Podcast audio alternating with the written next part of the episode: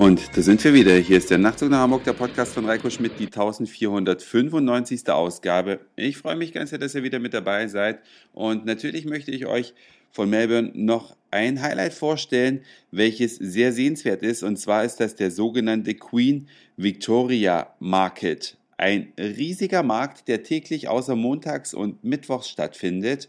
Und auf diesem Markt bekommt man einfach alles zu kaufen in einer unfassbaren Größe erstreckt sich dieser Markt in riesigen Hallen, eine an der anderen.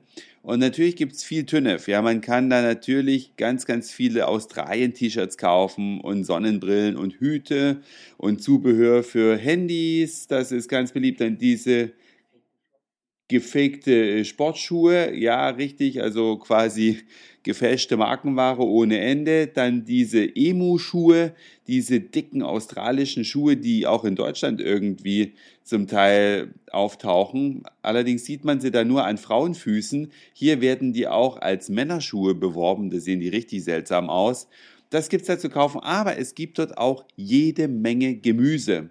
Und zwar solches, welches man vielleicht noch nie im Leben gesehen hat. Wir haben da also Gemüsesorten fotografiert. Man weiß nicht, was es ist, man weiß nicht, wie es zubereitet ist, man weiß nur, in Deutschland liegt es so nicht in der Gemüseabteilung, denn da liegt ja irgendwie immer das Gleiche rum. Also es gibt so viel mehr Gemüse auf diesem Globus, als in so einem gemeinen deutschen Supermarkt rumliegt. Normalerweise müsste man sich wünschen, dass es da ein reichhaltigeres Angebot gibt, weil es existiert einfach viel, viel mehr und möglicherweise schmeckt das dann auch noch gar nicht auszudenken. Natürlich gibt es auf dem Queen Victoria Markt auch Spezialitäten.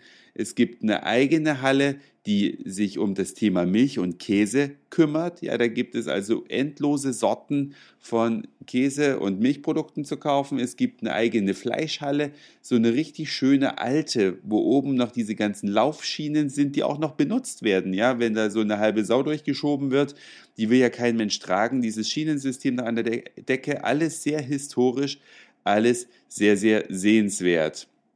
Und wenn man an einem schönen Tag vielleicht mal keine Lust hat, sich die Sachen auf dem Queen Victoria Markt zu kaufen und dann was Tolles zu kochen, kann man natürlich auch essen gehen in Melbourne und nicht zu Unrecht ist Melbourne, so sagt man und so steht es auch in jedem Reiseführer drin, die kulinarische Hauptstadt Australiens, denn es gibt unendlich viele Restaurants, die sehr, sehr prächtig eingerichtet sind. Na, prächtig ist falsch gesagt.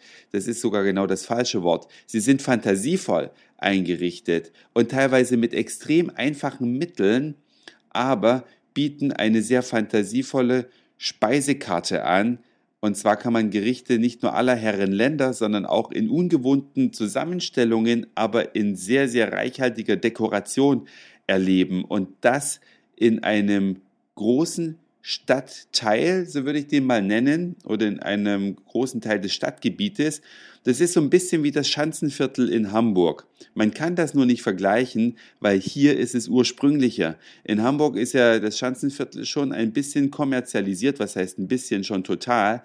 Hier wirkt es zumindest noch sehr viel ursprünglicher, auch ein bisschen runtergekommen, aber das ist nur die Fassade. Da steckt ordentlich was dahinter, vor allen Dingen Qualität beim Essen in den einzelnen Restaurants. Also Melbourne lohnt sich auf jeden Fall für jeden Australienreisenden, um da mal abends durch die Restaurant- und Kneipenszene zu ziehen, um mal den Queen Victoria Markt anzuschauen und natürlich die anderen Dinge, die in den letzten Podcasts schon erwähnt worden sind. Tja, das war es schon fast für heute. Bin schon bei, kann ich vielleicht noch was erzählen? 4 Minuten 22, noch ein kleines Detail.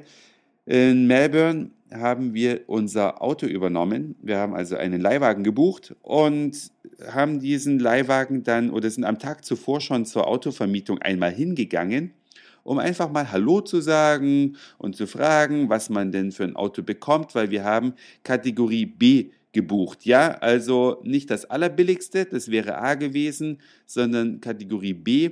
Das ist also etwas mehr, aber immer noch eine Billigkategorie. Das geht bis F oder sogar noch höher. Jedenfalls haben wir einfach so mit den netten Angestellten bei der Herzautovermietung ein bisschen geschnackt, gefragt, was gibt es denn Kategorie B? Ja, da gibt es einen Ford Focus und einen Toyota Corolla. Genau, und ähm, dann haben wir gefragt, ja, was würden Sie denn empfehlen? Sollte man den Fokus nehmen? Sollte man den Corolla nehmen? Und dann sagte uns dann der Angestellte, ja, er würde den Fokus nehmen, weil man da die Koffer besser reinbekommt.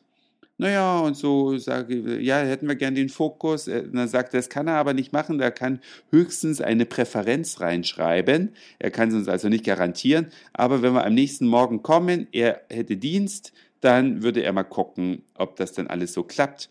Ja, und haben uns nach ein paar sehr netten Worten, wir sind aus Hamburg, ja, und da war er auch schon mal 1981 und tralala, ein bisschen Smalltalk, einfach sehr nett verabschiedet.